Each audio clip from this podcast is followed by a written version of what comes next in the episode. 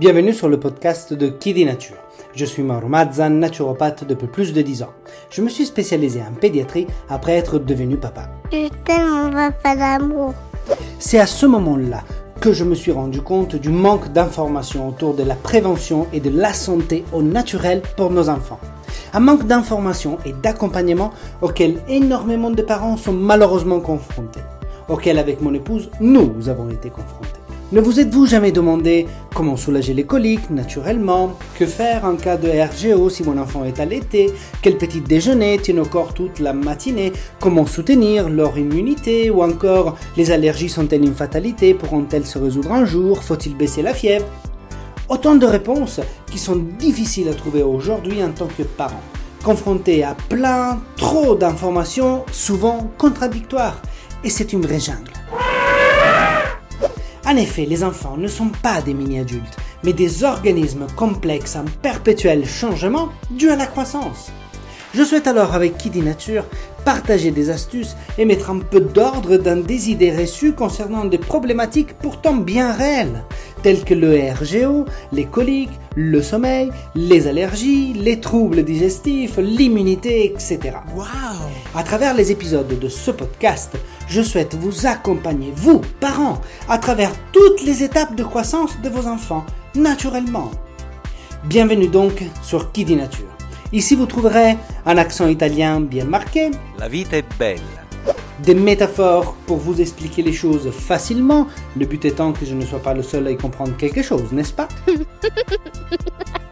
Du contenu pour vous, parents, qui souhaitez devenir des protagonistes et alliés pour la santé de vos enfants.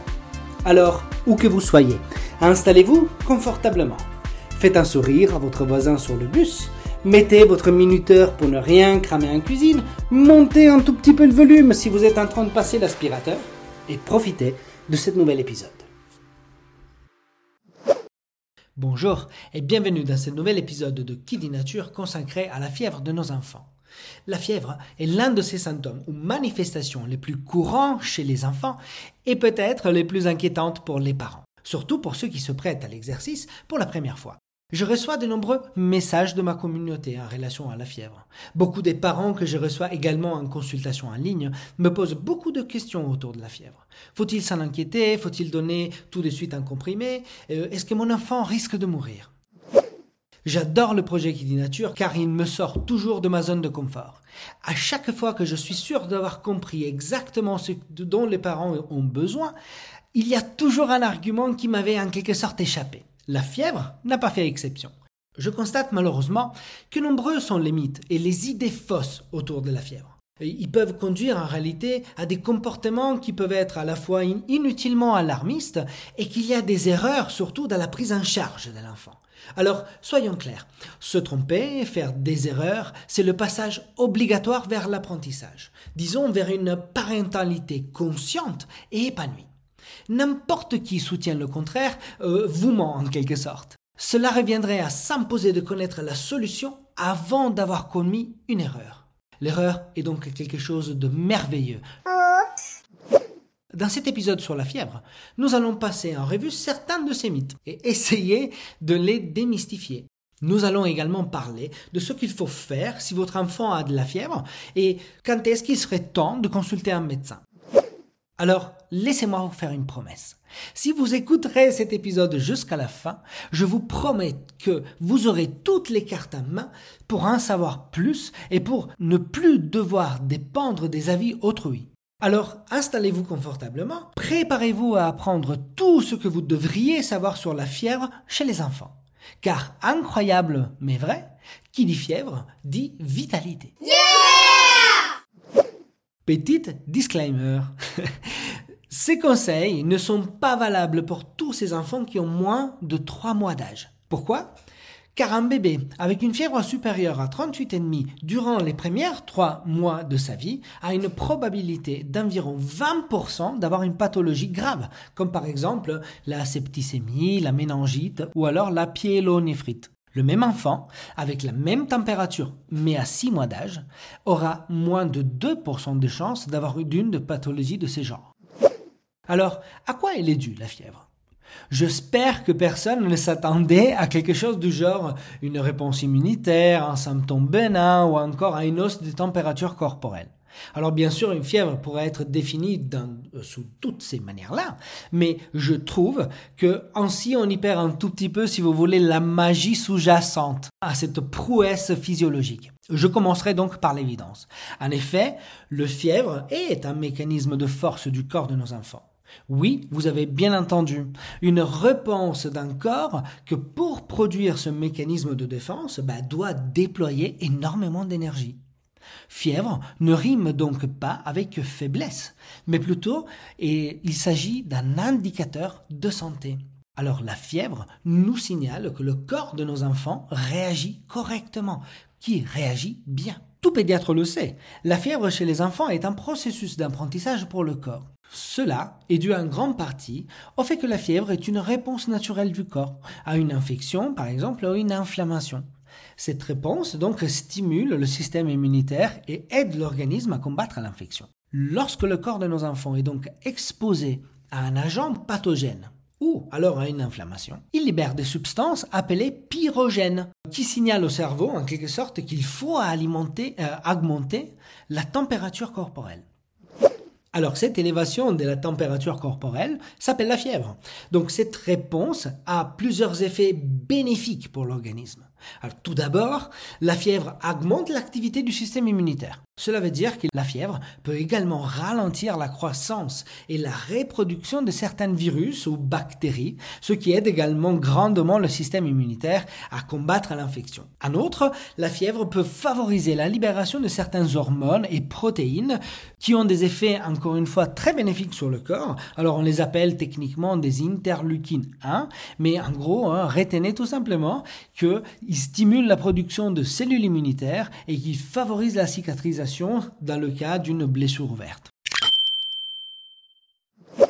En résumé, la fièvre, donc de l'enfant, nous devrions plutôt la considérer comme un, un processus d'apprentissage pour leur corps, car elle stimule le système immunitaire à l'aide de, l'organisme pour combattre les infections et il en garde une mémoire, de manière à avoir une meilleure réponse la prochaine fois qu'il devrait rencontrer ce même pathogène. Mais alors pourquoi, en tant que parents, nous avons aussi peur de la fièvre? Alors oui, le corps médical l'admet aujourd'hui. On a longtemps cru que la fièvre était dangereuse car euh, elle était retenue, si vous voulez, responsable des crises convulsives, de changements de comportement des enfants. Les nouvelles connaissances permettent en réalité aujourd'hui au corps scientifique de pouvoir affirmer sans crainte qu'il faut transformer cette façon de comprendre la fièvre. La fièvre n'est pas responsable de tous ces événements.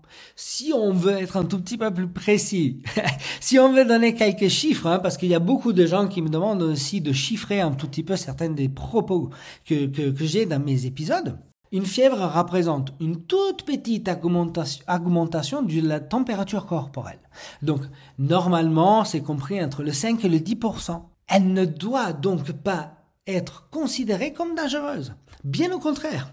On sait aujourd'hui que la fièvre est un mécanisme très intéressant et donc bienvenu chez les enfants, car elle peut augmenter les défenses et diminuer les multiplications des virus, qui est la principale cause des fièvres. Je pense donc que imposer systématiquement la prise d'un antipyrétique, c'est-à-dire ces médicaments qui baissent la fièvre, comme on le faisait auparavant, augmente en quelque sorte la persistance du virus dans l'organisme. Parce qu'impacter la fièvre en lui empêchant de se déclencher ou en voulant baisser de force ce processus, ben, ne va favoriser que les virus qui sont déjà à l'intérieur de l'organisme. Et ils vont les encourager à pouvoir proliférer. Alors, chers parents, vous qui écoutez ce podcast, je vous invite à rappeler ceci à votre pédiatre, directeur de crèche ou professeur d'école. Hein. Respecter la fièvre, c'est respecter son enfant, ainsi que sa croissance. Mais alors, à quel moment la fièvre des enfants devient dangereuse? Je vous ai promis un épisode clair et à forte valeur informative. Donc effectivement, certains d'entre vous pourront peut-être recevoir cet épisode un peu comme une séance de renseignement, une information. Effectivement, ce n'est pas de la formation que je vous fais, mais je vais vous donner tous les éléments possibles pour essayer de comprendre la fièvre. Alors derrière cette forte valeur informative, laissez-moi être parfaitement transparent les situations où nous devrions faire baisser la fièvre chez les enfants sont vraiment exceptionnelles. Comme je vous expliquais tout à l'heure, une fièvre est une expression de vitalité et donc de force. Mais pour déployer de la force, cette chose demande beaucoup d'énergie et nécessite également de l'oxygène.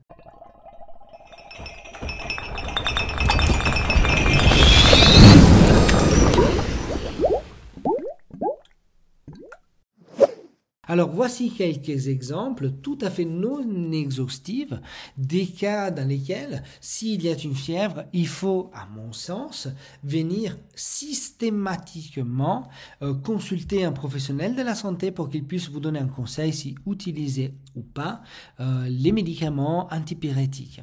Alors dans le cas de bronchiolite, donc de maladies pulmonaires euh, qui sont quand même assez gênantes, hein. donc on les reconnaît chez les enfants et si la fièvre en est associée, il faut y aller immédiatement.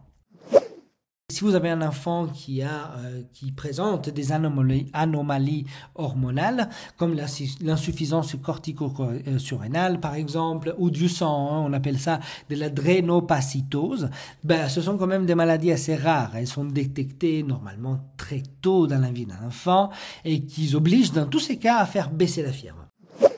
Ça reste encore une fois des cas assez exceptionnels. Et donc les parents de ces enfants, en règle générale, sont très prévenus et, euh, ils savent parfaitement ce qu'il faut faire. dans l'immense majorité des cas, la fièvre est plus que respectable. Donc une alliée précieuse pour nos enfants. Mais alors, quel impact négatif de la fièvre sur mon enfant? Alors c'est vrai, la plupart des fièvres ne sont pas euh, non plus des parties de plaisir pour les enfants. Hein. S'il est vrai que ceci peut avoir un vrai propre pouvoir de guérison sur un plan euh, biologique, restons euh, tout à fait cohérents il y a également un aspect humain. Lorsque nos enfants a la fièvre, bah, son comportement il est très différent et ceci nous impacte en tant que parents. Hein. C'est ce que nous appellerons, si vous voulez, le, ce que nous définissons normalement le comportement malade de nos enfants. Alors, principalement, notre enfant, lorsqu'il a de la fièvre, eh ben, il présentera ces genres de comportements. Il jouera beaucoup moins, il bougera beaucoup moins, il sera euh, beaucoup plus tranquille, il aura une, une air fatigué, il sera plutôt désintéressé, euh, il se coupe en quelque sorte de son environnement. Il communiquera moins et il perdra peut-être de l'appétit. Il peut être également plus euh, grognon, hein, se mettre en colère plus facilement, ou alors pleurnicher, hein, comme s'il paraîtrait douloureux. Alors sachez que scientifiquement, ces modifications ne sont ni systématiques ni permanentes pendant la fièvre. En effet, les pédiatres qui étaient convaincus que tous ces effets-là n'étaient que des effets, des manifestations différentes de la fièvre, eh ben, à l'époque, les pédiatres eh ben, disaient euh, votre enfant est en train de tolérer mal sa fièvre, de mal tolérer sa fièvre. Mais dans la réalité des choses, aujourd'hui, on sait que la fièvre n'est pas responsable de toutes ces manifestations-là, qui sont peut-être indépendante euh, de la hauteur de la fièvre d'ailleurs. La preuve, bah, observons nos enfants. Des fois, avec un 40, voire plus, euh, on peut observer nos enfants courir comme le vent, sauter dans tous les sens, et vous jurerez qu'il va parfaitement bien. D'autres fois, un simple, entre guillemets, 38.3, 38.5, eh ben, notre enfant paraît complètement abattu, voire léthargique ou apathique. Ces modifications sont des expressions de l'immunité de l'enfant et non pas de sa fièvre. Arrêtons donc de nous désespérer face à un enfant qui refuse de manger. Ça veut tout simplement dire que toute son énergie est dédiée à sa défense. Pas le moment d'en utiliser plein pour essayer de digérer quelque chose. Je le dis en effet très très souvent lors de mes consultations en ligne, deux facteurs ou symptômes qui sont co-présents ne sont pas forcément corrélés. Autrement dit, bah, si moi et vous, nous arrivons au même moment chez le boulanger, ceci ne signifie pas que nous nous connaissons. Donc fièvre et comportement malade sont deux aspects de la réaction immunitaire de votre enfant et largement indépendants l'un de l'autre. D'ailleurs, permettez-moi d'y rajouter que ce sont des aspects très positifs d'un enfant qui est actif et vital. Donc fièvre plus comportement malade sont des défacteurs co-présents mais indépendants. On me demande aussi très souvent que faut-il faire lorsque nous faisons face à ce comportement malade? Alors dans la plupart des cas, la réponse plus intelligente et respectueuse vis-à-vis de vos enfants que j'aurais à vous donner, c'est rien.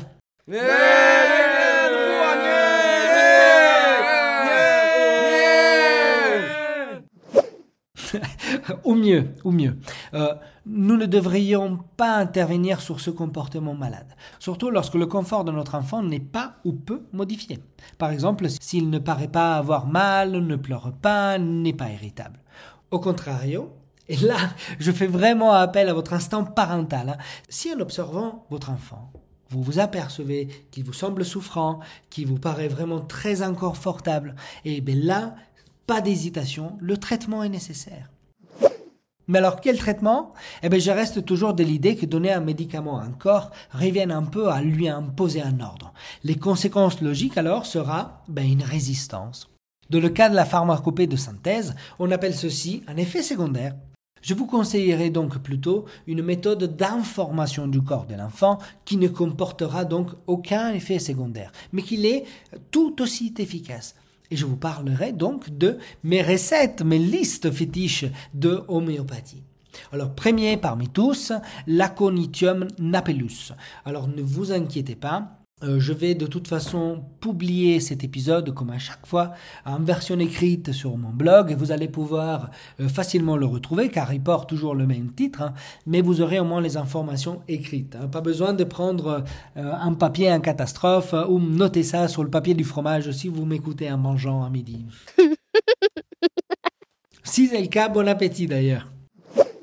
Premier de la liste, l'aconitum napellus. Alors, je donne souvent ce remède à mes enfants lorsque je m'aperçois que la fièvre est soudaine, elle apparaît euh, de manière très intense et que, ou si alors si j'observe mon enfant qui commence déjà à présenter des sueurs ou il commence à frissonner. Je conseille également la belladonna lorsque la fièvre présente aussi des rougeurs. Hein. Lorsque ma fille, par exemple, elle a le visage qui est très très chaud, elle a peut-être mal à la tête, elle a des douleurs au niveau des membres. Le forum phosphoricum, on se croirait chez Harry Potter.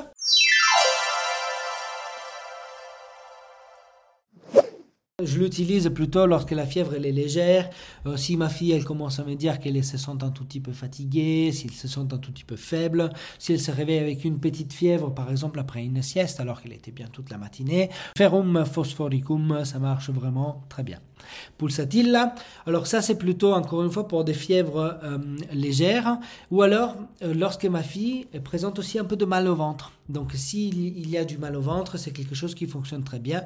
Accompagné par la brionia, euh, la fonctionne également très très bien. Si les maux de ventre deviennent intenses, ils sont accompagnés par des grosses courbatures et des grands états de fatigue. Concernant les antipyrétiques de synthèse, alors parlons clair, paracétamol ou ibuprofène, laissez-moi vous donner un juste conseil. Ils ne sont pas un anodin pour le corps de nos enfants. Parmi les effets secondaires les plus courants, je vous rappellerai la nausée, les vomissements, des douleurs de l'estomac, ainsi que des, éruptions cutanées. Alors, dans des rares cas, cela peut aller jusqu'au fait que les antipyrétiques peuvent également causer des réactions allergiques assez graves. Donc l'utilisation excessive de ces médicaments peut également être préoccupante Parce que cela peut masquer en réalité les symptômes qui sont derrière les maladies de nos enfants. Alors il fait beaucoup de fièvre, mais on arrive à gérer ça avec un antipyrétique et on n'observe pas finalement s'il y a une infection bactérienne qui est très sévère derrière. Imaginons par exemple la méningite, la pneumonie, ben, la fièvre, elle était là pour nous alerter de cela. Nous avons artificiellement utilisé un médicament pour venir la masquer et on a masqué ce qui est en train de se passer derrière. Les bactéries continueront donc leur prolifération. De plus, l'utilisation fréquente des antipyrétiques peut affecter vraiment très négativement le foie et les reins de nos enfants. Et encore plus pour tous ces enfants qui prennent d'autres médicaments et qui ont donc des antécédents et des problématiques euh, avec la sphère, si vous voulez, hépatorénale. N'oublions pas d'ailleurs que certaines antipyrétiques contiennent de l'aspirine, qui peut être vraiment très dangereuse chez les enfants. À mon avis, donner un antipyrétique revient à donner un calmant à quelqu'un qui réagit à une agression. On me pose aussi souvent la question concernant les bains froids. Même les remèdes de grand-mère cachent parfois des aberrations scientifiques. Vous vous l'aurez peut-être compris. Aujourd'hui, je ne souhaite épargner personne. Alors, évitons les bains froids, ainsi que les compresses froides d'ailleurs.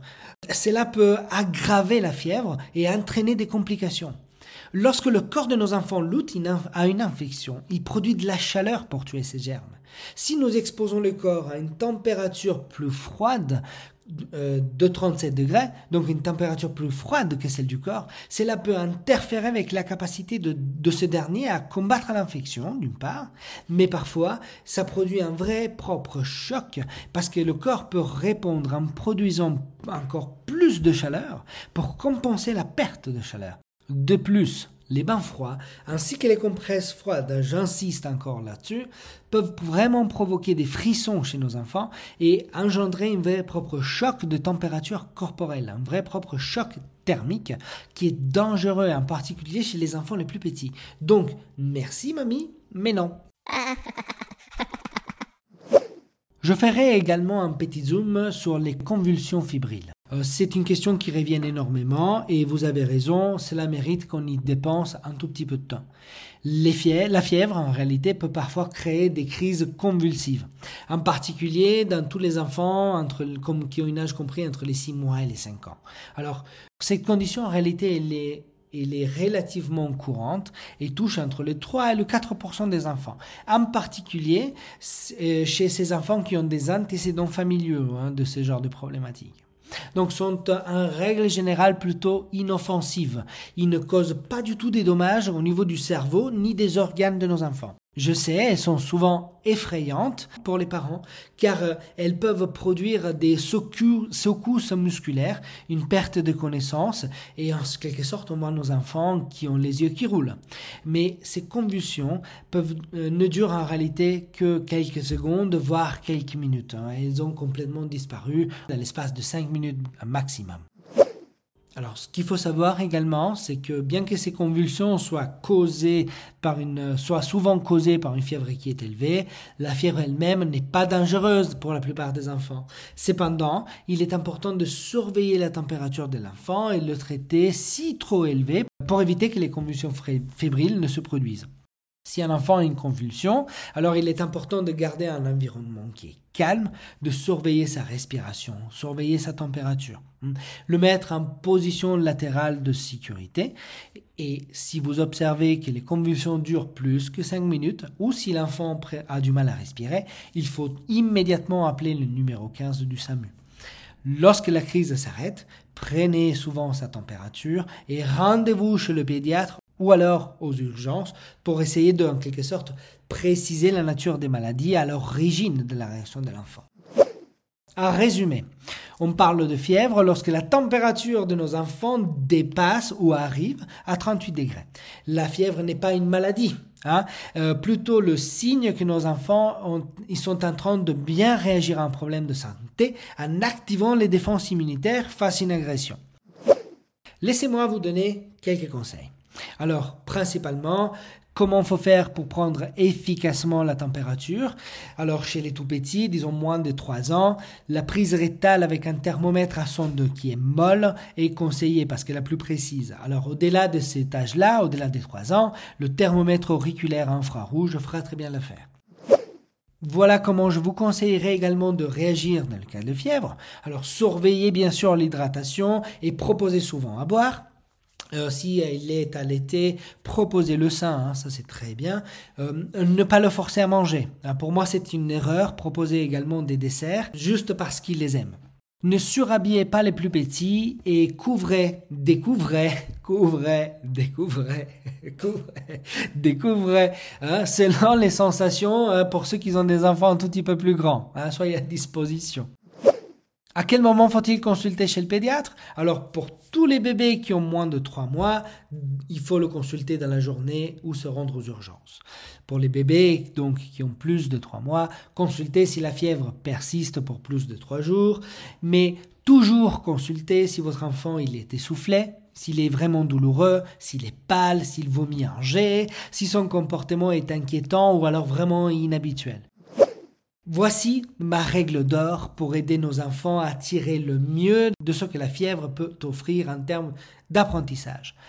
Apprenons, nous avant tout, à observer nos enfants. S'ils ne présentent pas de souffrance, si le confort de votre enfant est encore là, il n'est pas nécessaire de faire baisser la fièvre. Reapprenons que respecter la fièvre de nos enfants, c'est respecter leur croissance. Merci d'avoir écouté cet épisode de Qui dit Nature jusqu'au bout.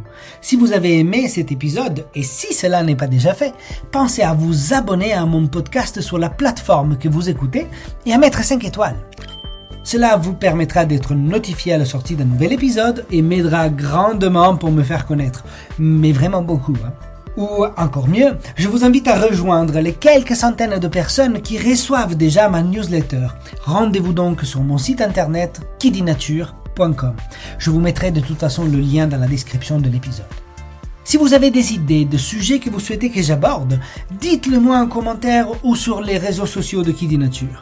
Vous avez certainement autour de vous une sœur, une amie, un cousin ou au moins une collègue qui ont des enfants. Alors s'il vous plaît, n'hésitez pas à partager ce podcast autour de vous. À très bientôt pour un nouvel épisode de Kidi Nature. Et dont les enfants à vivre plus fort.